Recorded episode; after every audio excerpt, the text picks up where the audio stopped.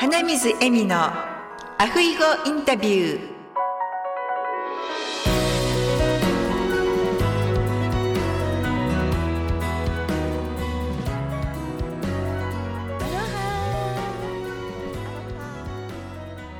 就活エッセンス in ハワイ。本日も日本から橋本由美さんにお越しいただいております。由美さん新年明けましておめでとうございます。明けましておめでとうございます。今年もどうぞよろしくお願いいたしますよろしくお願いします。はい由美さんの自己紹介をしていただけますか？苦手な自己紹介ですね。はい すみません、はいいいええリアルスピリチュアリストという肩書きで今講座などをやっております橋本由美です。まあ、どんな講座かっていうと主に臨床心理とあとスピリチュアル言ってもその見えない世界の怪しいとかオカルトみたいなのではなくてこの生活している中で、うん、普遍的に流れているものだったりとか日本人としてっていうのもあるし、まあ、なんか地球人として大事にしたいなんか心の奥にあるような、まあ、そういう精神的なものっていうのを心理学とともに教えている講座をやっています。はい、ありがとうございます。地球人としてっていう言葉、とても素敵な言葉だなって今聞いてて思いました。何年か前からワードにしているのがこううんボーダーレスな社会になっていくよっていう話をしておりまして、でうん。ボーダーレスって何なのっていうと、まあ、こう境目こう境界線がなくなるつまりは日本人とかアメリカ人っていうくくりもなくなるし、生物として違い、男女の違いはもちろんあるんですけどこう女性らしさとか男性とはとか、うん。なんかそういう枠組み、えー境目とか枠組みっていうのが、まあ、なくなっていくみたいなこう時代にこの先なっていきますよみたいなのをですね、うんちょっと前から話していて。そうですね最近よくボーダーレスっていう言葉も私耳にするんですけど自分らしく生きていきましょうっていう言葉をよくね耳にするようになりましたね。うん、そうですね。まあね、そういうところでもう垣根がないけど唯一あるとしたら地球にいるっていうのはこれはもうなんて言うんですかね。ある種ねこの地球のこの重力でこの形作られているボディでもあるので、まあ、うんそういう意味でも地球人っていう枠はうん。まあ拭えないかなっていう、まあその中の人間っていうカテゴリーであって。こう草木とか動物とかそういった存在たちもやっぱり地球に存在しているうん地球生物？だんだん大きくなっていくけど。なんかそういう特に日本はアミニズムって言って全てのものに命が宿っているっていう考え方が、まあ、根っこにあるんですけど、まあ、これは、まあ、ちょっとね神様っていう話になっちゃうといろんな宗教の方がいらっしゃると思うので、ただなんかこう生命としてっていうところで捉えてもらうといいかなと思うんですけど、はいその生命、まあ、スピリットとかうん。そういうなんて霊とかそういう感じになるかなと思うんですけどうん。なんかそういうスピリットが宿っているものはこう惹かれるものがあったりとかなんか残っていたりとかうん。こう昔からずっと例えばな神社とかうん信仰とかもそうだと思うんですけどそのものには何も宿ってないのに何かをそこに感じる分かりやすく木とかはそれは生きてるから生きてるなって思うんだけどその木から作られた例えば仏様だったり十字架だったりってしても結局その木そのものの命以外にも何かが宿ってっていうのを無意識的に人って宗教問わずやっぱどこかで感じてると思うんですよね。存在しているので触れられなくても見えなくても確かにそこには何かが流れ受け継がれている私の捉えてる見えない世界っていうのはそういう見えない世界で脈々と生きている波動振動躍動みたいなのをそれを自分の人生とか家族との在り方とか、うん、そういうところにこう反映して循環させていくっていうなんかそういう生き方がすごく今後大事になるなと、まあ、今までも大事なんです。やっぱりバーチャルな世界 AI とか VR とか、バーチャルが本当にリアルになる世界？でリアルなものが逆に幻想バーチャルになる世界がこう混在している世の中になってきているのでやっぱりそこでの自分の在り方立ち位置とかその自分らしさとは何なのかそして自分を構成しているものは何なのか、みたいななんかそういうところに意識を向けていくと今後の未来もう本当にがらりと変わっていくのでも,、まあ、もう変わってきてるんですけど、うん、本当にこう22年は根底からどんどん変わっていく本当に覆るっていうような時代にもなってきているので そのちょっと言葉にするには簡単に言えないそういうり意識しながらしていくと自分とはっていうところもおのずと浮き彫りになっていくっていうところがですよね。ね自分らしさって何ですかって言われた時にいつもポジティブでいられるようにとか、うんうん、もうそれってスピリチュアルな感じですよね。その ポジティブでいるっていうことも。うん、うん。結局そのなんか自分を深めようとすればするほどその精神的な世界スピリチュアルな世界っていうところになってきて、うん。うん、ちょっとそれが哲学的になってきたりとか、いろいろあるとは思うんですけどこれが私って1個で決める必要はなくていろんな自分がいての自分なので、うん、なんかそのいろんな自分をなんか紐解いていくっていうのは結構大事になるんじゃないかなと。多くの方が例えばずるい私っていうのは、うん、私じゃないってしたいわけなんです。なんかこうだらけたい私もそれは私じゃないってしたいんですよ。そういうことも全部私っていうことに引き上げていくとなんかすっごいキラキラした自分もいるけど、うん、なんかすっごいドヨンとした黒い塊みたいな、うん、なんか自分も見つけたりして、うん、でもそれを臭いとか汚いとかで排除しようとか蓋をしちゃうと本当の意味で自分らしさって発揮できなくなっちゃうので綺麗なお水の中にも絶対なんかこう魚が綺麗にいたとしても魚だって糞をしたりするじゃないですか。はいでそれをまた食べる人たちがねミジンコとかいて ちょっと今適当ですけど、うん、まあ、プランクトンとかがいて、うん、分解したり、まあ、循環整えているサイクルがありますよね。はい、でそれと同じでまっさらで本当に曇りのない私みたいに持ってこうとすると、うん、これ絶対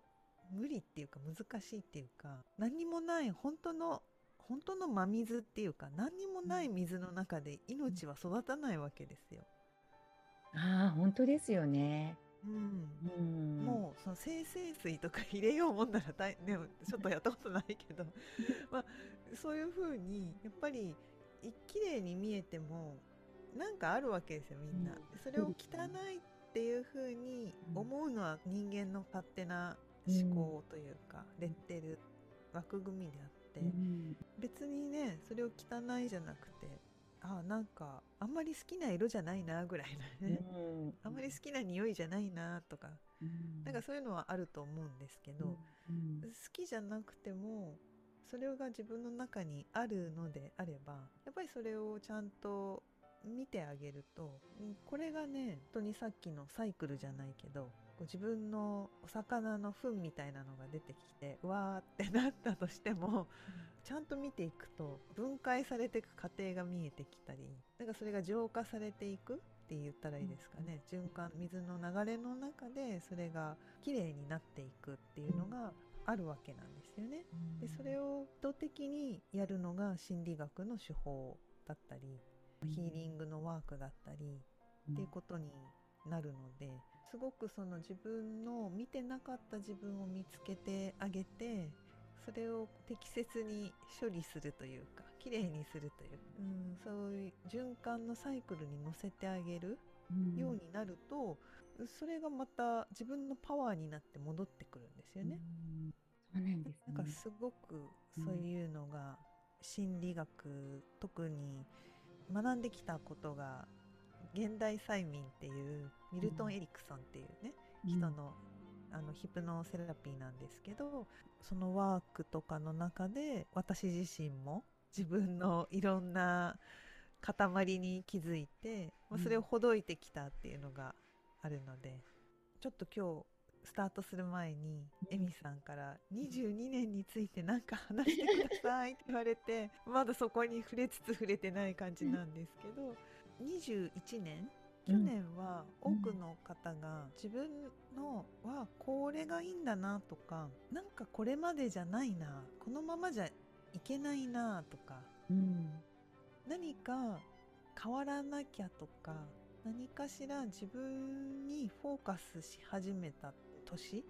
そしてその中からあ自分はこれだって見つけた人もいる年、うん、この2年間ってコロナでなんか自粛とかあったりして、うん、その抑圧っていう言い方をするんですけど、うん、こうなんかギューギューって押し込まれてる感じ、でいよいよそれがあもうもう嫌だってバーンって。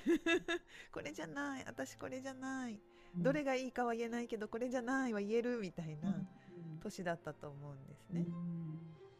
なのである種何かしらの方向性今は不透明でもこれじゃないっていうことでも、何かしら方向性が見え始めた年で、で22年っていうのが水の絵虎っていう年なんですけど、はい、正確には2月の節分からその年に入るんですけどね、うんはい、あの東洋の暦だと、ね、西洋だとまた違うんですけど。でその水の絵虎っていうのは厳しい冬からこう春、うん、春厳しい冬の間に陽の陰陽の陽ですね、うん、陽のプラスの木をこう貯めておいて、で春になったらぶわっと芽吹いていくと。だから逆に抑圧されればされるほど厳しい冬であればあるほどこう蓄えた陽の木がこう表に出せる勢いがおうって虎でがおうって出せるみたいな。はい、そうそうそうそう。っていう年でもあるのでどうしてもね地球も変化の途に来てはいるしこれ避けられなく、うん、あのことで自然の摂理で、ね、自然のその災害とかこういうのいっぱい起きてるんですけどもうこれはねいつも避けられないわけですよ。うん、そうですね、うん、だけどやっぱりその中で自分の内側からの生命力というかなんか乗り越える力と切り開く力っていうのが、ある種目覚めていける活用していける22年っていう感じなんですよね。うん、こうこれまでのうにょうにょ話してきた話をざっくりまとめると、はい、やっぱりここ2年自分の内側に向き合った方は多いと思うので、うん、自分の内側から見つけたほころびだったりとか、うん、なんか気に食わない自分だったりとか、うん、そういう自分をちゃんと見て、うん、適切にその自分を扱ってあげると、うん、こうやさぐれた子供がちゃんと話を聞いて、うん、会話をしていくと笑顔になってケロッとするみたいに自分のその部分もケロッとしてくるんですよね。なのでそういうことを引き続きやることも大切になるしなんでそれをやるかっていうと自分の本来のパワーをちゃんと活用するために必要なんですね。外側に何かになろうとしたり自分の内側のわだかまりっていうそのね塊みたいなさっきの金魚の糞みたいなのをないがしろにしているとそれも一つのエネルギーなのでそれこそ木炭だったらね燃やせばエネルギーになるみたいに理解できるのと本当一緒でそれをちゃんと活用していくと自分の原動力いざっていう時の力がこう発揮しやすくなるですね。そういうのが大切になりますそうなんですね。私今あの由美さんのお話を聞いていて、うん、コロナになってから、まあ、しばらく本当に忙しくて体を酷使して自分を振り返る時間っていうのがなかったんですけど、うんうん、2020年の10月ぐらいから自宅勤務を始めまして、うん、それから時間的にもゆとりができて、うん、自分とこう見つめ合う時間っていうのが、忙しい中にもこう持ててきたっていうことで、先ほど由美さんが言われていたように新年にあたっての目標じゃないですけど、うん、あのポジティブでいつもポジティブでいたいとかって思うんですけど落ち込むこともあったりとかあの怠け癖じゃないですけどそういうところが自分の中にあるからそれをこう直さなきゃとかって思ってたんですけど、うん、それはそれで私だからいいってことですよね 多分。そうですよ。私もこのお正月というか年末年始12月まで本当に忙しくって、はい、まあみんなみんなほど忙しくはないんですけどこう、ね、自分の中ではなんか結構エネルギーを使っている状態だったので、うん、まあちょっと疲れたんですよね。うん。うん、でまあ、疲れたって言ってもこう日々整えてはいるから別に病気とかまでじゃないし、うん、別に本当にもうぐったりってほどでもなく動こうと思えば 動けるけどなんか疲れたなっていうね、はい、そういうなんか本当気が枯れるっていうね。なんか枯れてるなみたいな感じだったんですよ。うん、でその時にもうなんか何もしたくないなってだらだら掃除？うんまだいいかなという。今年はもういいかなとか言って。なんかまあだらだら何日か過ごしていて、うん、で、まあ、3日ぐらい3日目ぐらいにあ何もしてないって思ってちょっと焦ったんですよ。うん。うん、なんかもう3日だよ何もしてないよ。あでも正月だからいいかって思ってたんですけどなんか気持ちは焦り始めて、でもその時になんで私焦るんだろうって考えたんですよね。何が焦らせてるんだろう、でそれをこう深めていくとやっぱ習慣なんですよ。順に止まってることがあまりない1年だったので、ちゃんと意図して止まるんですけどそこまで余裕がない年だったので、やっぱもうそれが癖にもなってているしでも1年だけの癖じゃなくてこれまでの幼少期とか、うん、育った環境とかでなんかこうやんなきゃいけないみたいなのがやっぱあるなって気づいて。ですよね。なんか日本人のこう生真面目さというか、うん、だから、うん、なんていうのかな。それは私であって私じゃないって思って。まあこれはとことんだらけてみて、うん、とことんやってやろうと。いいことですね。そうそう。でまあ昨日そのだらけてっていうのに入るか分かんないんですけど。乗り物が好きなので、うん、なんか近くの都内って100円でなんか周遊してるバスっていうのがあるんですよ。へそう区によるんですけどね。でうちの近くにはそれがあるので、うん、まあ普通に100円でちょこっと乗って近くまで来てくれるから結構使うんですけど、うん、あんまり乗らない何ルートがあって、うん、でそこになんかずっと2年ぐらい気になって乗ってなかったからいよいよ乗ってみようと。どこまで行くかはまあ大体地図がねああるんですけどでもどうやって行くんだろうって乗ってとことことことこ行ったら1時間半以上乗ってて。山手線一周より長いじゃんと。本当ですね。一応終着点があってうん。なんか始発と終着点みたいな駅はあって、うん。まあ、そこで16分とか待たされるんですよ。はい。だからすっごくぼーっとそこにでこうなんか暮れていく街並みとなんかこう路地とか入ってく感じとで、まあ、渋谷とかも通るルートだったので渋谷の喧騒をこうちっちゃなバスの中から眺めて、うわ絶対降りたくないとか思いながらバスだからうん。眺められるなと思いながらそんなね遊びを して一日終わるっていう。うん。何にもしてないけど遊んではいるみたいな、うん。うん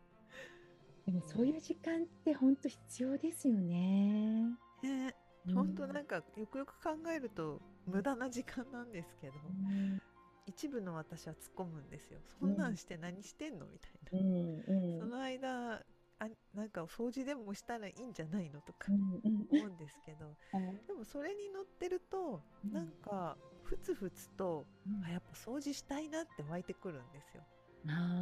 とかふつふつとあーあれやりたいなとか。うんうんで、そう思いながらあこの瞬間の空の色超綺麗とか、うん。もう5分経ったらこの色じゃないんだよなとか思いながらうん。こうずっととことことことこ乗ってるっていうのがね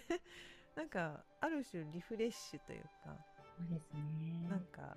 気持ちいい時間だったわけで。す。私気持ちがいい時間ってどうやって作っていたんだろうかって今思いましたけど。だいたい無駄な時間が気持ちいいですよね。なんですね。も何も真剣に考えなくていいっていうような時間が。そうそうそう。でもそれが結局さっきのその金魚の糞の例えともリンクしてくるんですけどその何もしてないダメだなと思ってた自分の時間をちゃんと味わってあげると、うん。あやっぱ掃除あそこから始めようとか。うんうん。やっぱなんか掃除しようとか。こういう記事書こうとか例えばね、うんうん。パッと浮かんだりして。うん。でちょっとメモしたりして。うん。無意識が活性化していくのでね。すごい大事な時間なんですよね。そうですね。うん、ある種それも瞑想と同じなので。自分のいい時間を時々作ってあげるっていうのが大切ですね。いやすごい大事ですね。講座の受講生はあの個人セッションが必ずついてくるんで、個人セッションしたんですよね。時にあお子さんがたくさんいらっしゃる方なんだけど子育てにやっぱり追われてしまって、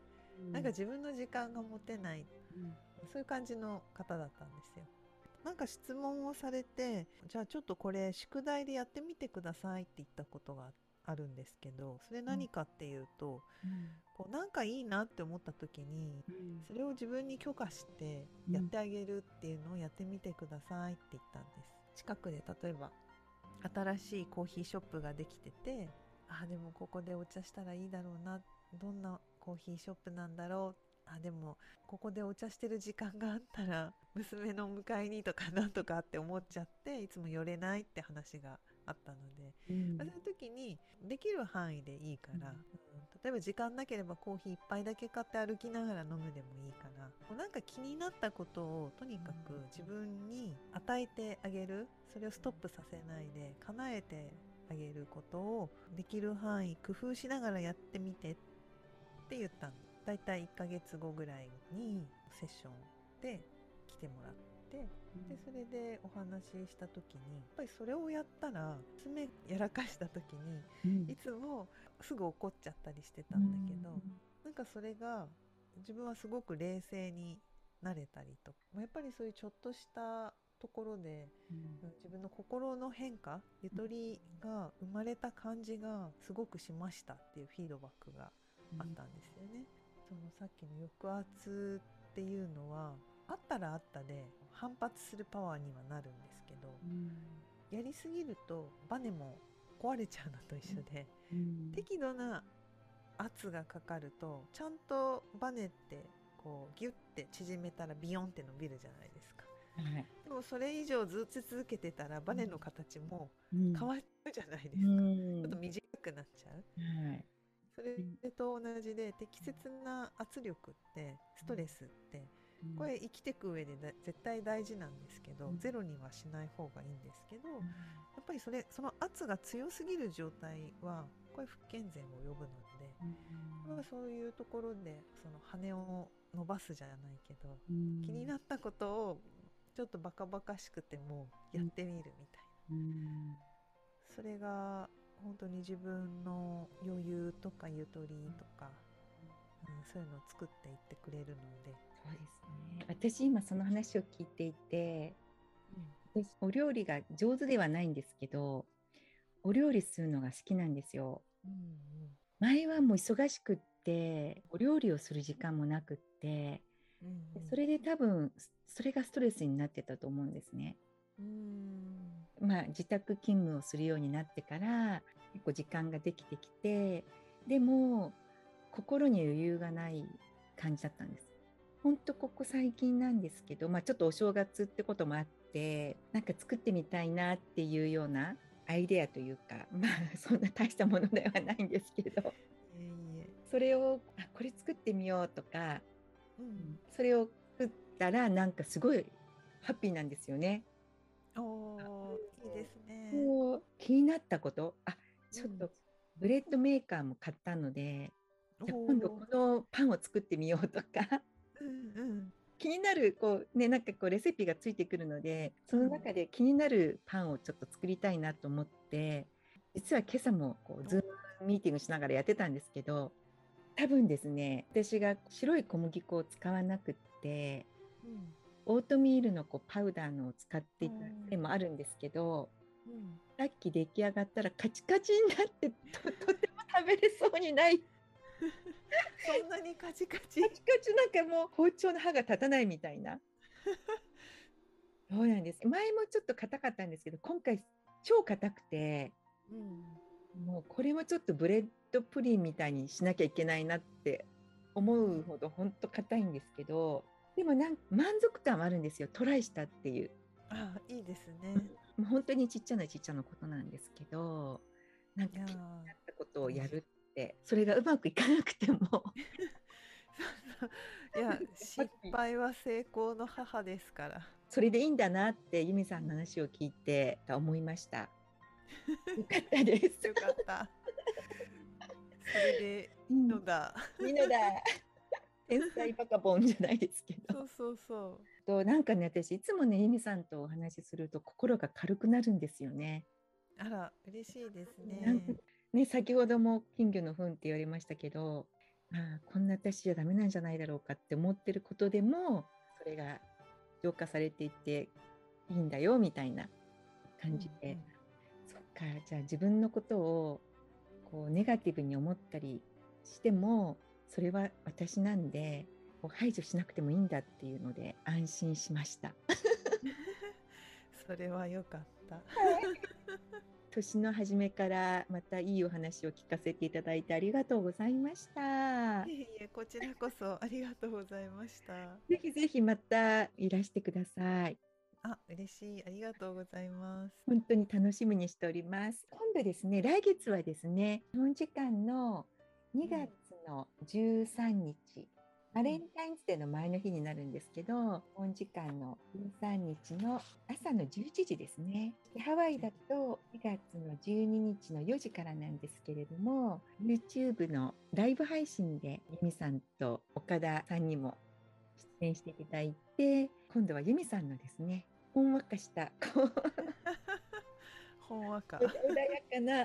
笑顔も皆さんにしていただけると思いますので、皆さんぜひ楽しみにされておいてください。はい。では、ゆみさん、その日まで、はい。今日は本当にありがとうございましたこち。らこそありがとうございました。アフー